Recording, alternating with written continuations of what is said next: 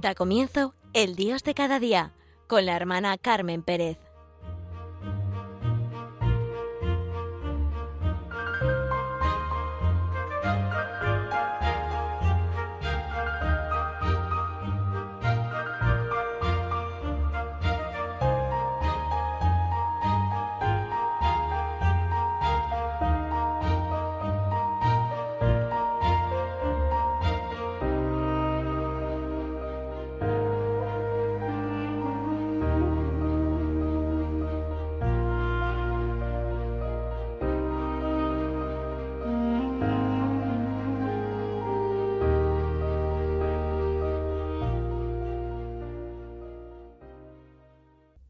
Mis queridos radioyentes, encantada de estar con ustedes y precisamente esta semana en la que hemos celebrado tantos santos que a mí me han tocado profundamente, como pasa con San Enrique, mi fundador, ya lo comentaré, claro, ese voy a coger, como pasa con Tomás de Aquino, hoy con San Juan Bosco. Bueno, en muchas ocasiones y de muchas maneras habló Dios antiguamente a los padres por los profetas. En esta etapa final nos ha hablado por el Hijo. Ese es el comienzo de la carta de Pablo a los Hebreos, uno de los escritos teológicos más importantes del Nuevo Testamento. ¿Quién eres tú? ¿Quiénes son tus padres? ¿Cuál es tu ascendencia? le preguntaban a Jesús de Nazaret. Pues es la palabra de Dios hecha carne. Esa es nuestra diaria oración del ángelus. El verbo se hizo carne y habitó entre nosotros. Nuestra historia y destino se cumplen en el cuerpo y no en el mero espíritu. Dios ha venido en la persona del Salvador para tener historia y destino. Ha venido por la encarnación y ha dado comienzo a una nueva historia. Su palabra nos da vida. Todo esto implica ciertamente una nueva manera de ser, que es lo que han hecho los santos, lo que hace todo el que se encuentra con Jesucristo.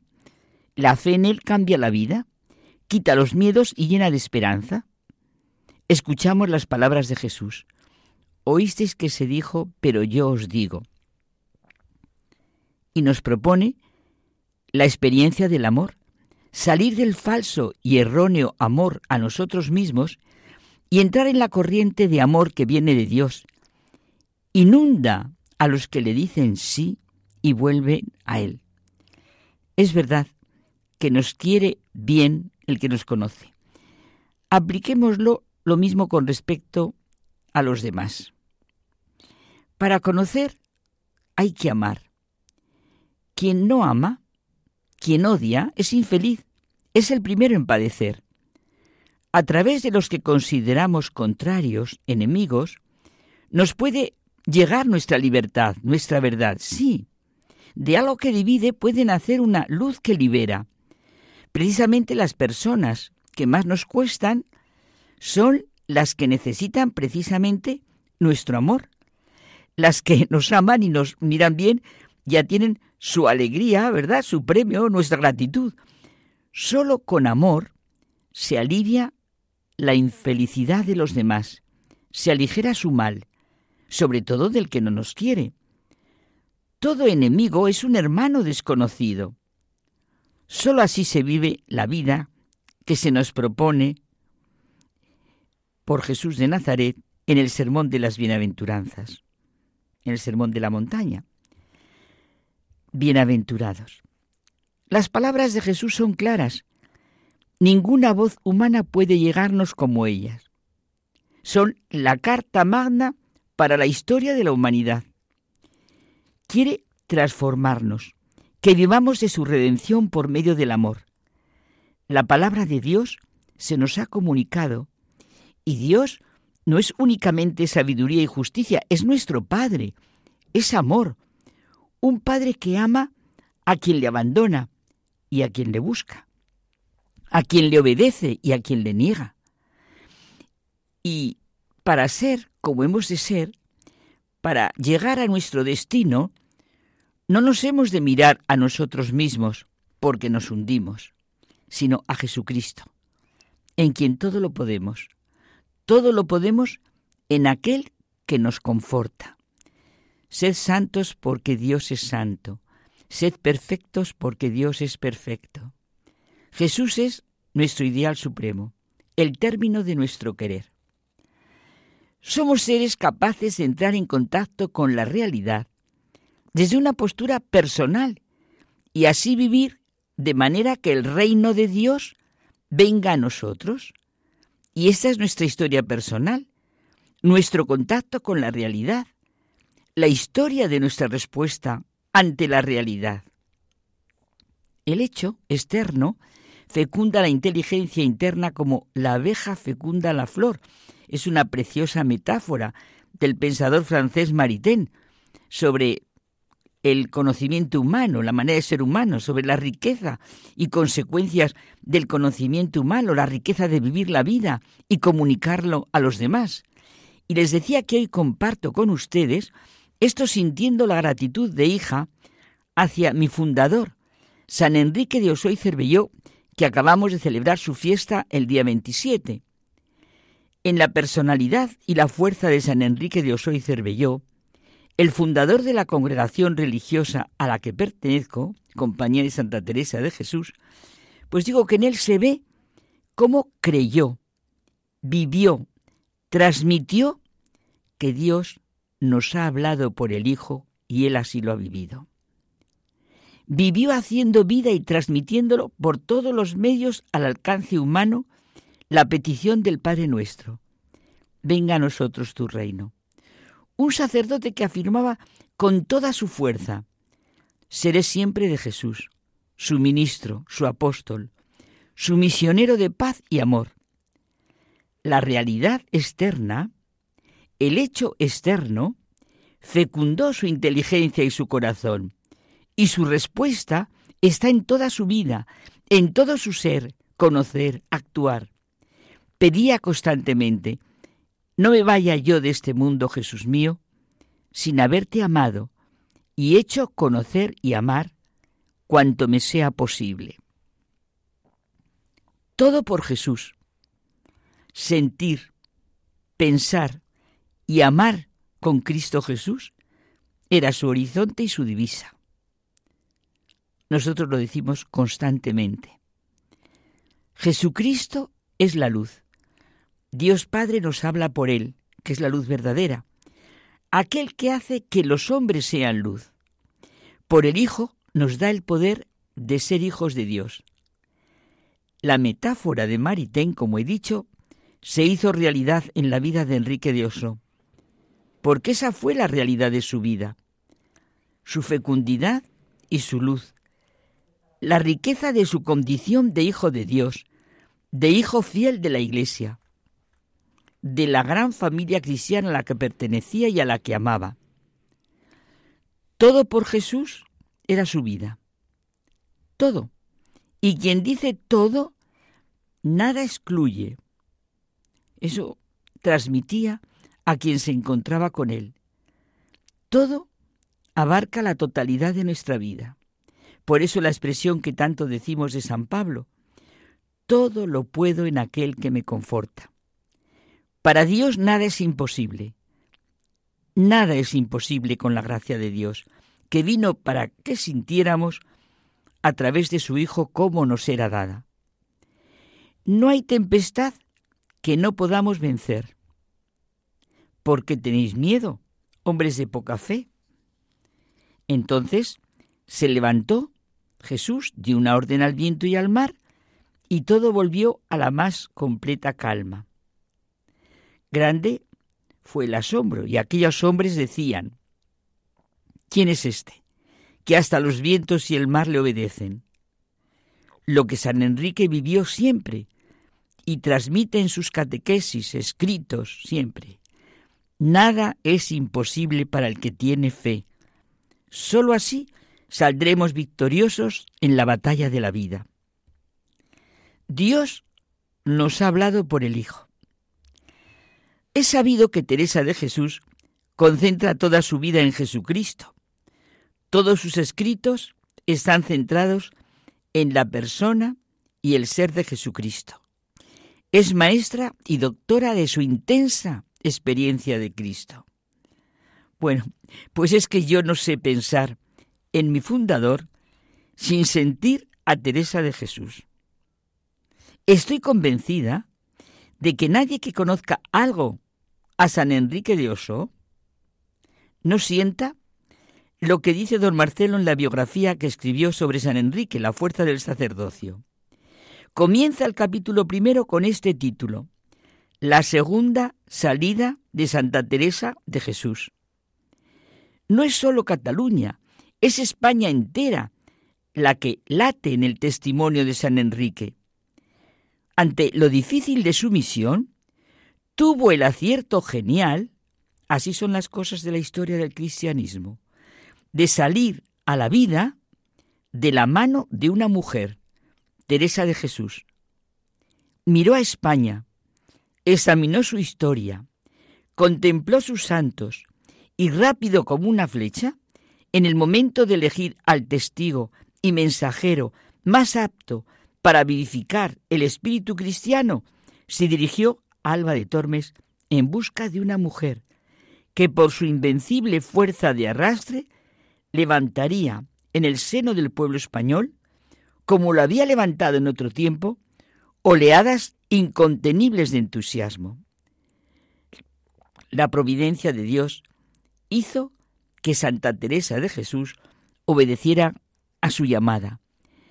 Los dos sintieron que realmente Dios nos ha hablado por el Hijo. Es la única manera de llegar al Padre, la única manera de, realizar nuestra vida. Eso nos invita a escuchar y leer muchísimo el Evangelio. Bueno, leer la Biblia, todo a la luz de cómo Dios nos ha hablado por el Hijo. Dejamos unos minutos de silencio y después seguimos.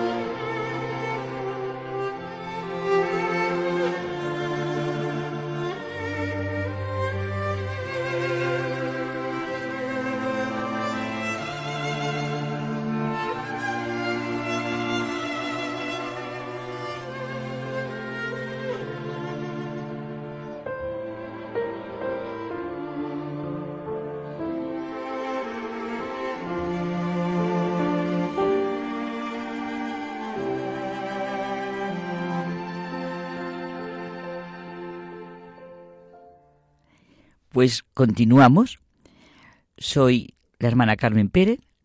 Hoy necesito decir teresiana de la Compañía de Santa Teresa de Jesús, fundada por San Enrique de Oso, que lo estábamos comentando. Decíamos que Dios Padre nos ha hablado por el Hijo y que eso es lo que han experimentado y transmitido sus testigos y mensajeros.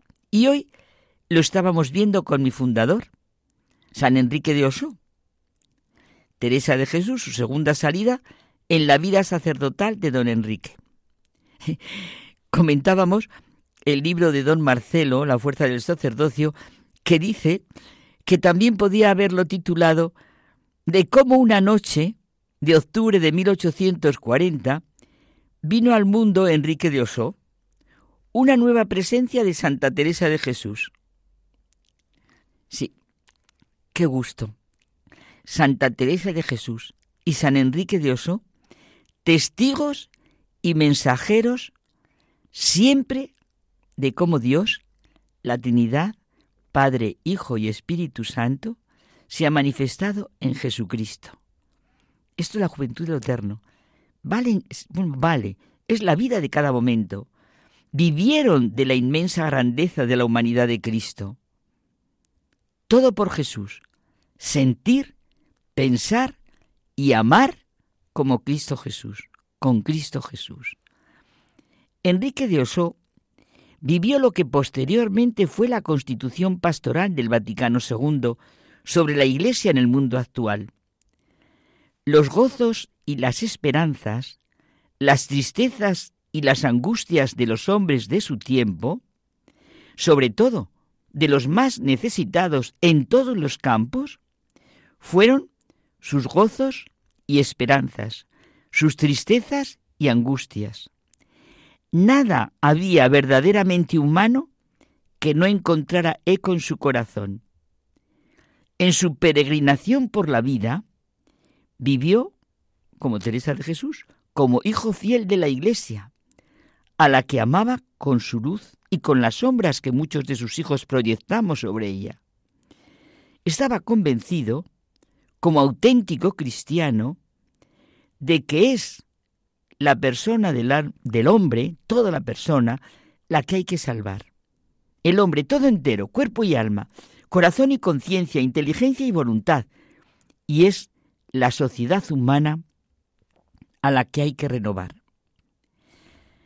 La vida misma de los colegios de la Compañía de Santa Teresa de Jesús, en los que me eduqué, fue el horizonte y la llamada para mi encuentro personal con Jesucristo, y como consecuencia de ese encuentro mi vocación religiosa, vivida desde la realidad de lo que es la vida entregada a la educación, que es lo que yo he vivido. Benedicto XVI, y cómo lo necesitamos escuchar en los momentos actuales, dijo que la educación es la aventura más fascinante y difícil de la vida. Educar significa conducir fuera de sí mismo para introducirnos en la realidad hacia una plenitud que hace crecer a la persona. Plenitud que sólo se encuentra gracias a la humanidad de Jesucristo, gracias a la redención.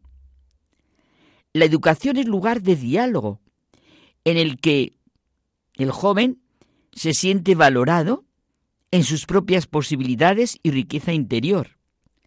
Aprende a apreciar a los hermanos, sabe lo que es la familia.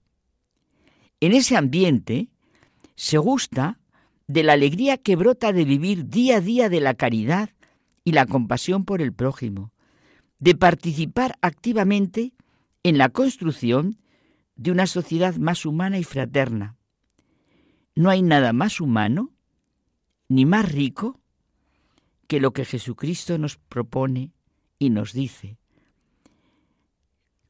El gran reto del hombre y la gran realidad que haga venga a nosotros tu reino hágase tu voluntad en la tierra como en el cielo. Precisamente en la muy completa biografía de don Marcelo La fuerza del sacerdocio, título muy significativo, pues se siente muchísimo lo que estoy diciendo. Son muy concretos los capítulos que dedica a la preocupación que San Enrique tuvo por la catequesis, la educación y la enseñanza en la España en la que vivió, o cómo buscaba lo mejor, la mejor formación para las teresianas, la fundación de colegios comprometidos con la Iglesia, con la sociedad, con la familia. Don Enrique fue un evangelizador y un catequista genial, con auténtica vocación pedagógica. Toda su acción fue un gran servicio a la persona. Pero, insisto, a la sociedad, a la Iglesia, una reacción positiva ante los acontecimientos que le tocó vivir, un vivir y transmitir que Jesucristo es necesario para la persona, la familia, la sociedad, porque Él es el camino, la verdad y la vida. Y esto es una realidad que nuestra toda nuestra sociedad necesita vitalmente.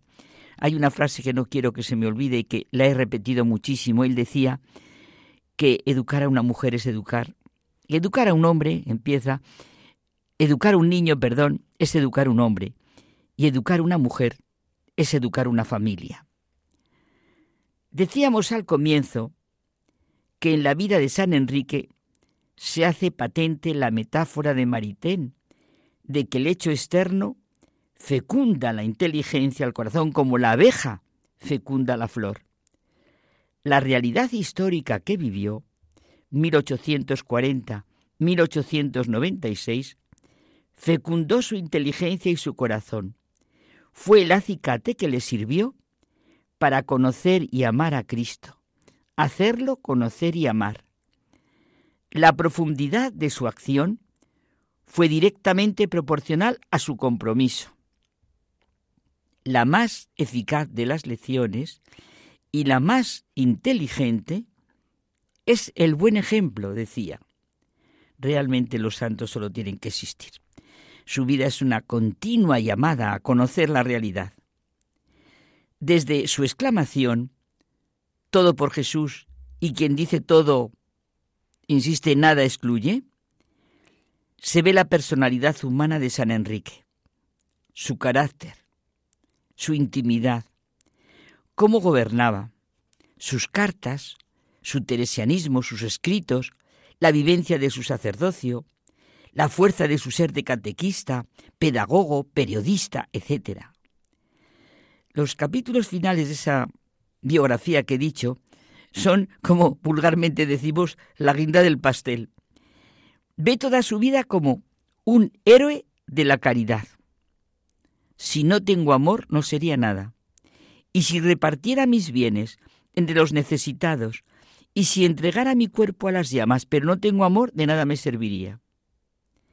Y con hechos concretos, ve en su vida, tanto por la riqueza de su actuar, como por todas las adversidades, sufrimientos, incomprensiones que sufrió, que la caridad es paciente, benigna, que el amor no tiene envidia, no presume, no se engríe, no es indecoroso ni egoísta, no se irrita, no lleva cuentas del mal, no se alegra de la injusticia, sino que goza con la verdad, que todo lo excusa, todo lo cree, todo lo espera, todo lo soporta.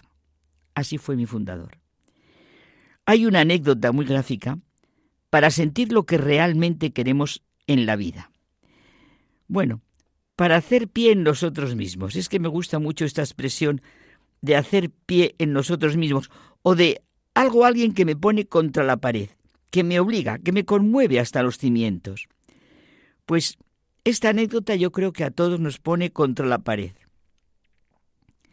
Sí, sí, y nos hace hacer pie en nosotros mismos.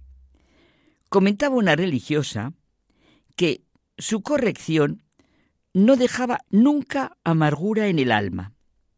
Dice ella, todas nos sentíamos preferidas en sus bondades.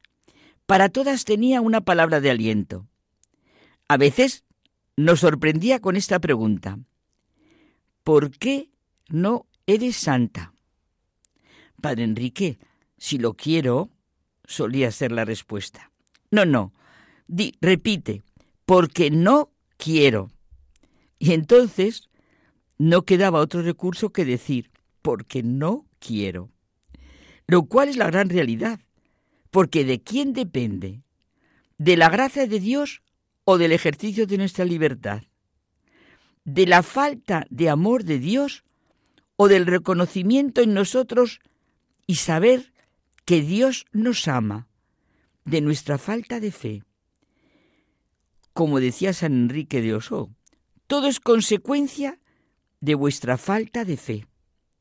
Lo que se nos pide es que hagamos todo, todo lo que cada uno puede hacer. Insisto, quien dice todo, nada excluye. Nada. También en esto se ve su teresianismo, porque Teresa de Jesús decía que siempre había que poner lo poquito que haya en nosotros. El amor es paciente. La paciencia es el primer adjetivo o el primer predicado, la primera determinación que San Pablo hace de la caridad, del verdadero amor. Pues tan extraordinaria y constante fue la paciencia de don Enrique toda su vida, que para muchos de los que le conocieron, esta fue su virtud sobresaliente. La paciencia viva es la persona entera. Paciencia, no dejadez, ni blandura. Es el fundamento de todo en la vida humana. La paciencia comporta fuerza, mucha fuerza. Dios, por ser el Todopoderoso, puede tener paciencia con el mundo. Solo el hombre fuerte puede vivir y comunicar una paciencia viva. Conocemos también la máxima de Teresa de Jesús, la paciencia todo lo alcanza, que él lo aprendió tan maravillosamente bien. El encuentro con Jesucristo llena la vida de sentido. Dios nos habla por Jesucristo. No quiero despedirme de ustedes sin felicitar a los salesianos, sin felicitar a toda la familia de San Juan Bosco. Pues hasta otro día y encantada de haber estado con ustedes.